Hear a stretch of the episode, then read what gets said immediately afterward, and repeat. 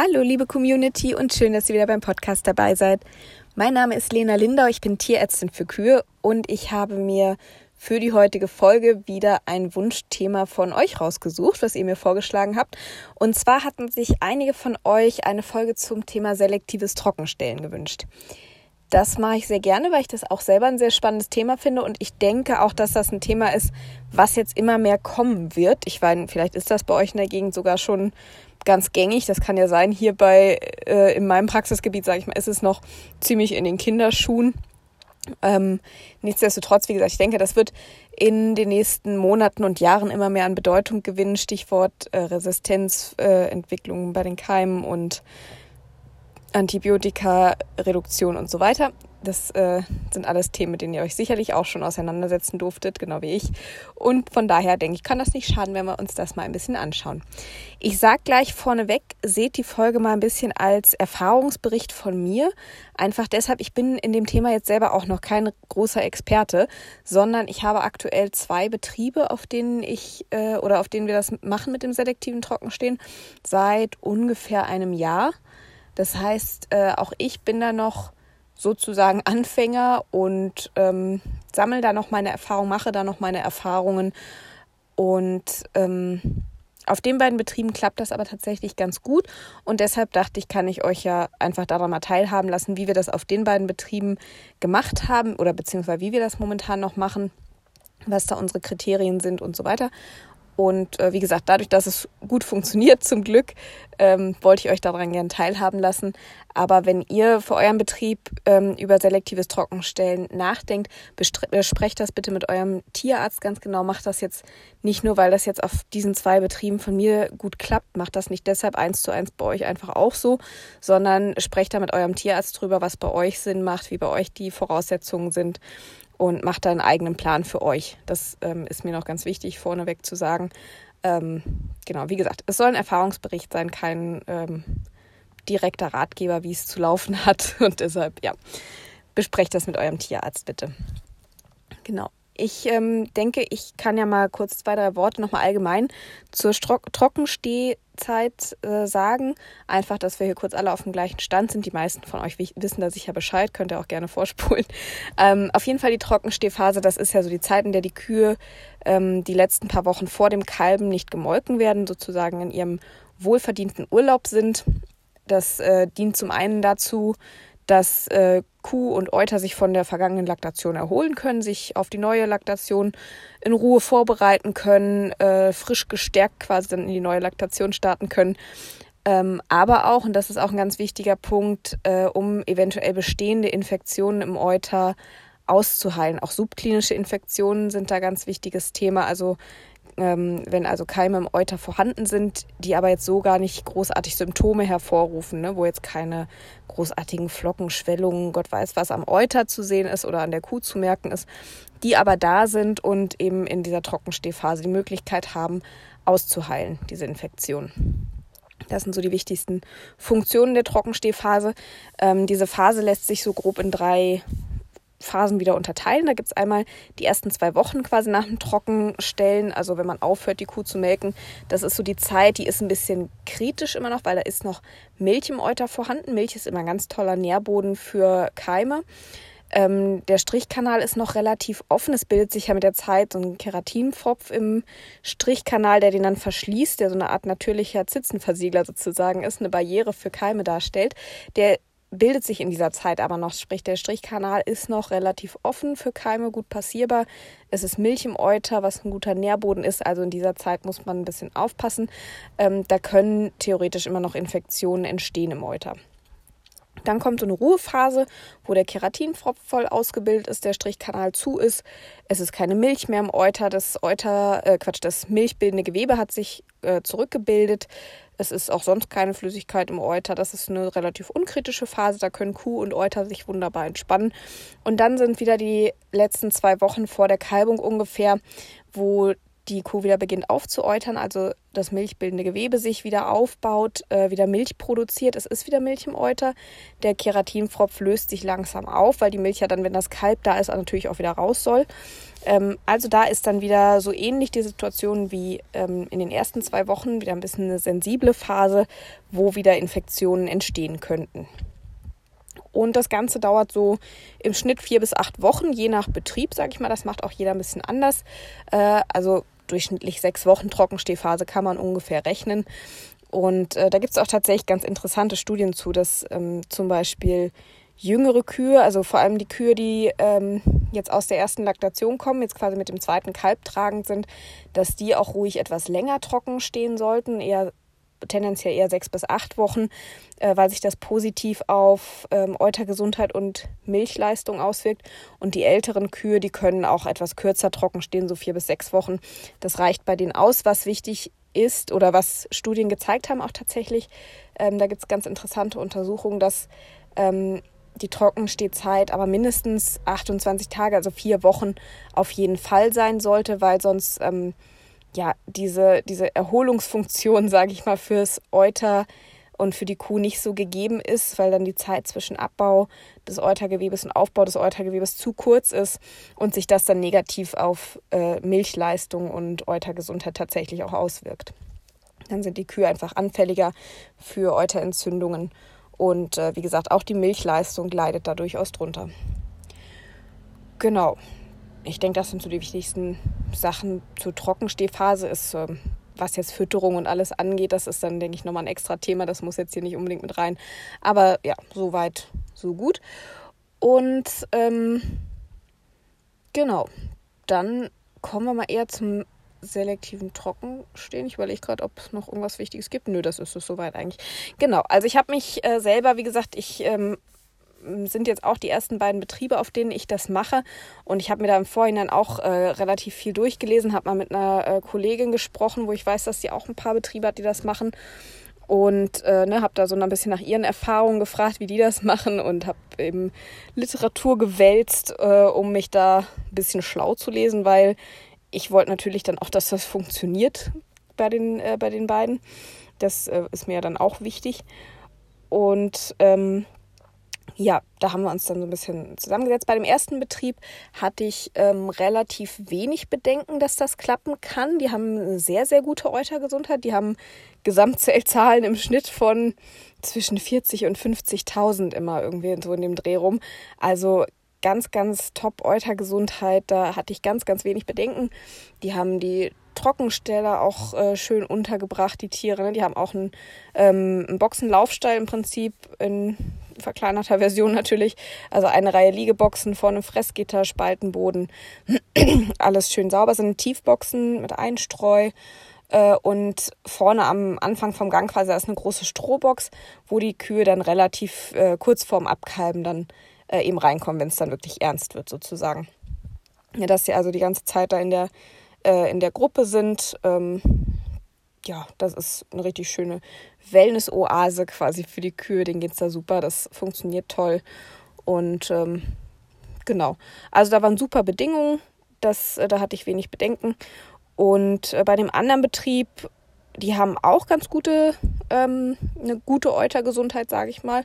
Da hatte ich auch wenig Bedenken. Ich habe mir so quasi als Obergrenze für die Gesamtzellzahl, muss ich auch dazu sagen vielleicht noch, habe ich persönlich mir so die 150.000 Zellen gesetzt, weil ich gesagt habe, wenn das drüber geht oder sogar über 200.000 Zellen geht, habe ich da persönlich Bauchschmerzen mit. Da würde ich gerne erstmal schauen, dass man die Eutergesundheit allgemein nochmal überprüft und äh, schaut, dass man die Zellen darunter kriegt. Ich finde die Zellzahlen immer ganz schön äh, Indikator so für die gesamte, für die Gesamteutergesundheit. Klar gibt es da noch andere wichtige Zahlen, aber um schon mal einen ersten Eindruck zu haben, quasi, sage ich mal.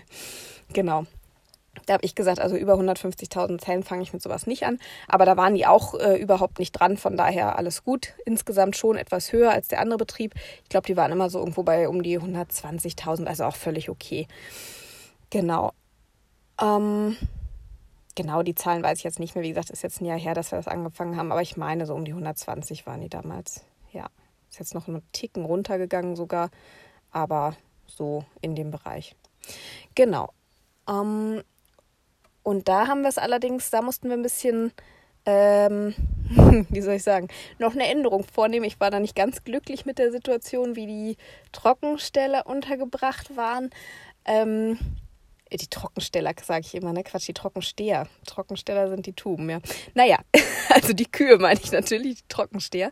Äh, die war nämlich, mh, mm, ja, wie soll ich sagen? Also es ist halt leider Gottes auf vielen, oder was heißt auf vielen, auf manchen Betrieben noch so, obwohl ich das sowieso keine gute Sache finde, aber es ist nichtsdestotrotz auf einigen Betrieben noch so, dass eben die Trockensteher sich eine Box ähm, mit den kranken Kühen teilen. Und das finde ich keine, also finde ich sowieso schon nicht gut, weil diese kranken Kühe ne, sind einfach in dem Moment wirklich Keimschleudern für die Trockensteher, für die Kälber, die da geboren werden. Das finde ich also sowieso schon keine gute Sache. Und äh, rede ich seit, seit Jahren gegen an quasi. Aber äh, wenn man dann noch selektiv trockenstellen möchte, dann, ähm, also da habe ich dann gesagt, da bin ich raus, weil das möchte ich persönlich kann euch da eigentlich nicht zu raten, solange die Unterbringung so geregelt ist. Ähm, finde ich persönlich nicht zu verantworten, euch dazu zu raten, weil ich finde, man kann von einer Kuh nicht erwarten, euter gesund in die Laktation einfach zu starten, wenn daneben die Kuh mit der Colimastitis oder die Kuh mit dem Mortellaro am Fuß äh, steht. Das, ja, weiß nicht. Also fand ich keine gute Voraussetzung dafür und deshalb haben wir da auch lange überlegt und lange äh, diskutiert und ähm, haben letzten Endes aber eine gute Lösung gefunden, äh, wie wir das voneinander trennen konnten. da gab es zum Glück äh, erstens die Bereitschaft vom Landwirt, das zu ändern und zweitens gab es aber auch, ähm, ich sag mal, räumlich die Möglichkeiten, das zu ändern. Und ähm, von daher fand ich das keine schlechte Sache, dass man eben das selektive Trocken Stellen auch mal als Anlass nimmt, sowas dann mal zu verbessern. Also von daher äh, denke ich, war das insgesamt auch ein Gewinn für den Betrieb und ähm, ja, hat auf keinen Fall geschadet der Eutergesundheit, wage ich mal zu behaupten, oder allgemein der Gesundheit der Kühe und Kälber.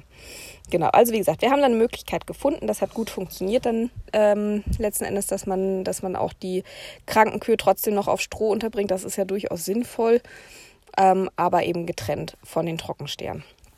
Gut, also hatten wir da auch so unsere Voraussetzungen geschaffen, dass wir gesagt haben, gut, jetzt können wir es angehen. Und ähm, dann haben wir uns als nächstes mal in den ähm, Milchkontrollen die Neuinfektionsraten und die Heilungsraten während der Trockenstehphase angeschaut. Das sind immer noch ganz wichtige Kennzahlen, wenn man sowas anfangen möchte.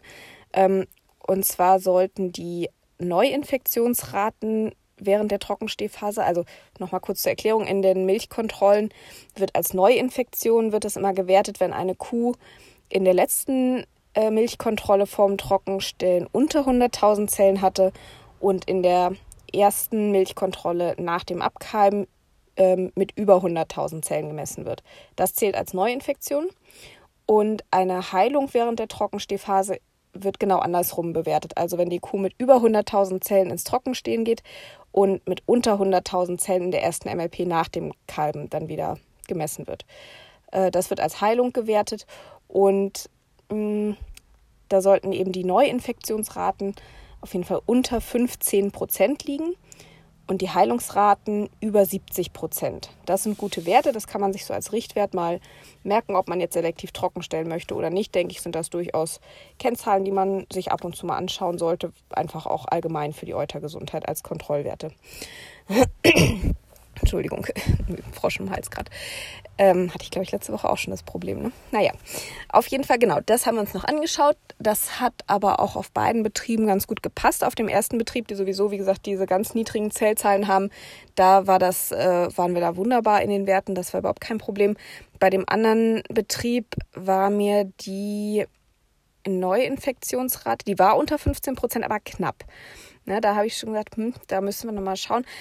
Ob es jetzt wirklich daran lag, dass sie sich die Box nur mit den, äh, mit den Krankenkühen geteilt haben oder nicht, weiß ich nicht.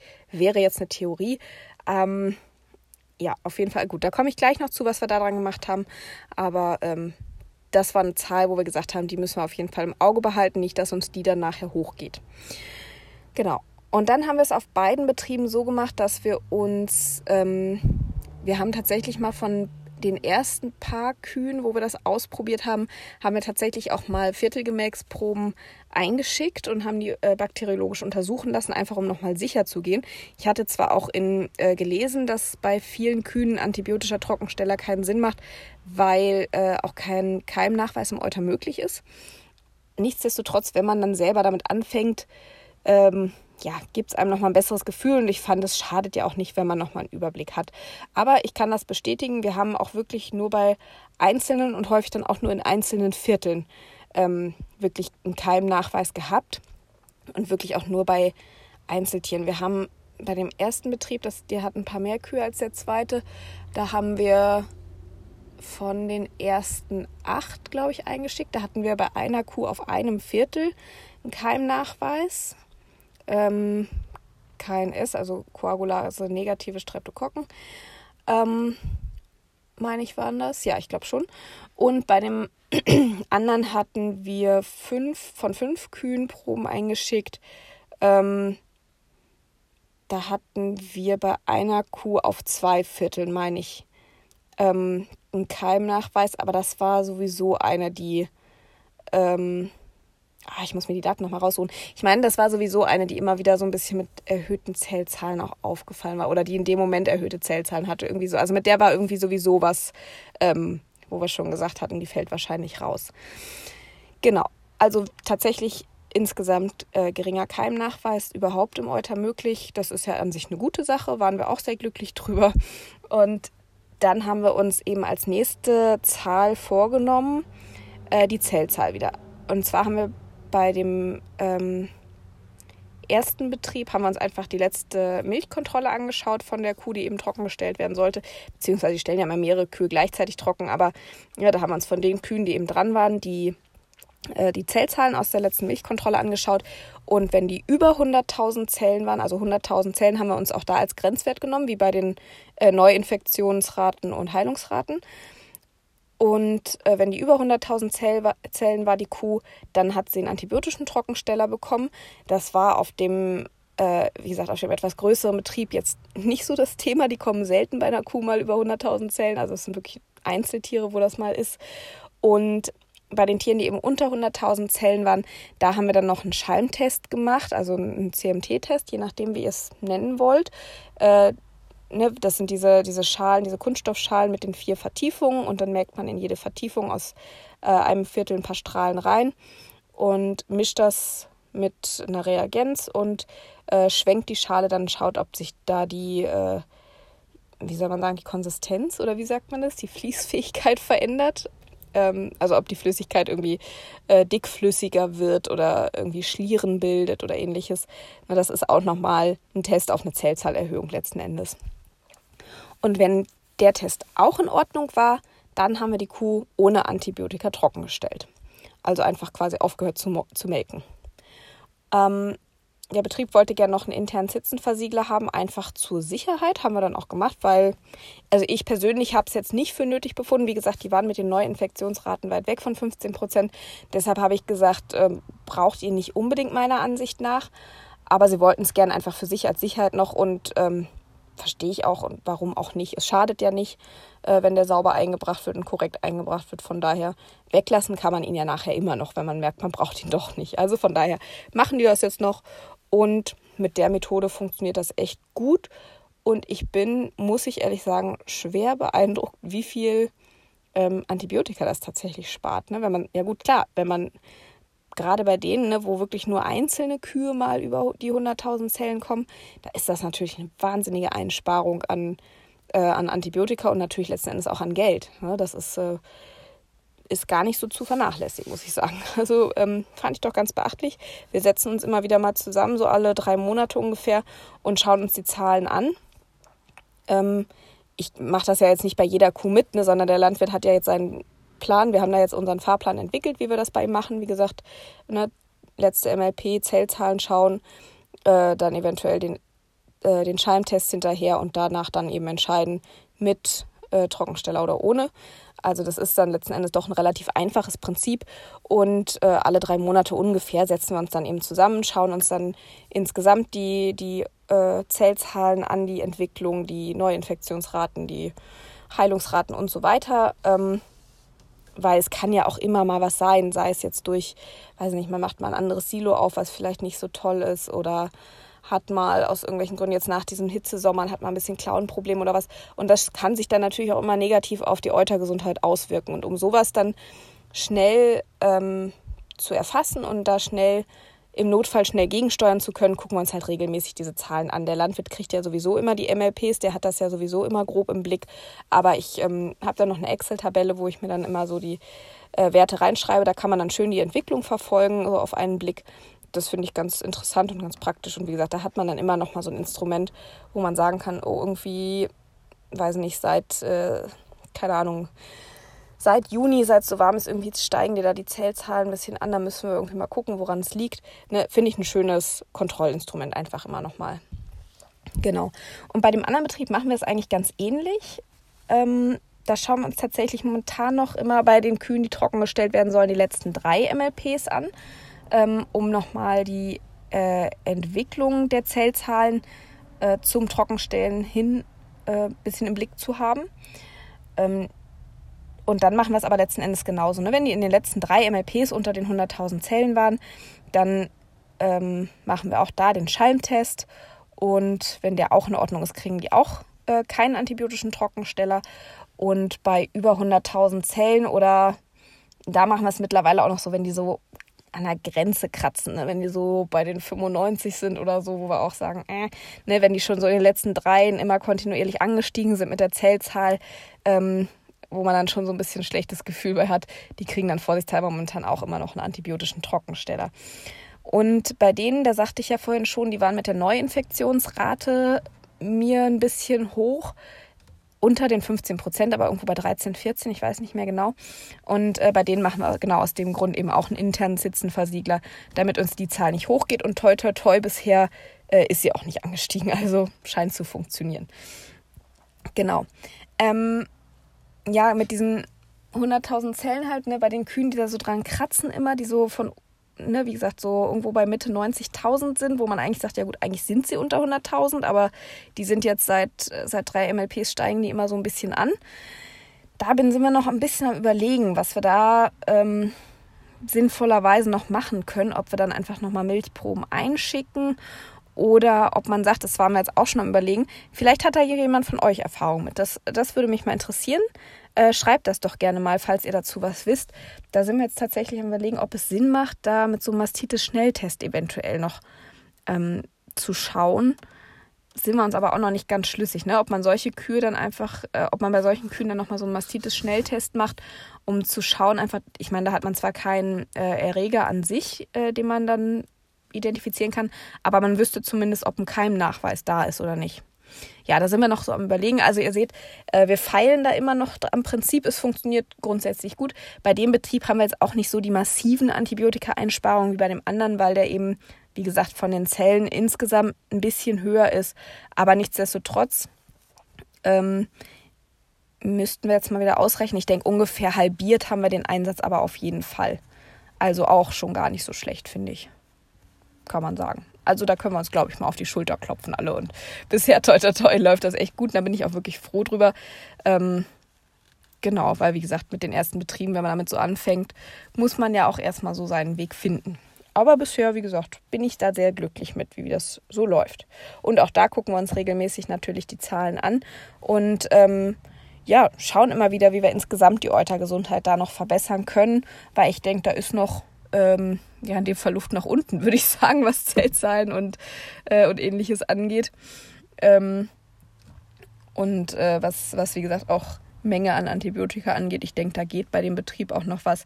Aber wir sind da kontinuierlich dran. Das macht auch echt Spaß, da sich die Entwicklung dann anzugucken, sich die Zahlen immer wieder anzugucken und zu schauen, wenn man was verändert, wie wirkt sich das auf die Zahlen aus.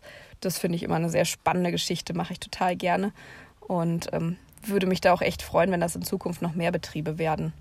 Das fände ich eine gute Sache. Ja.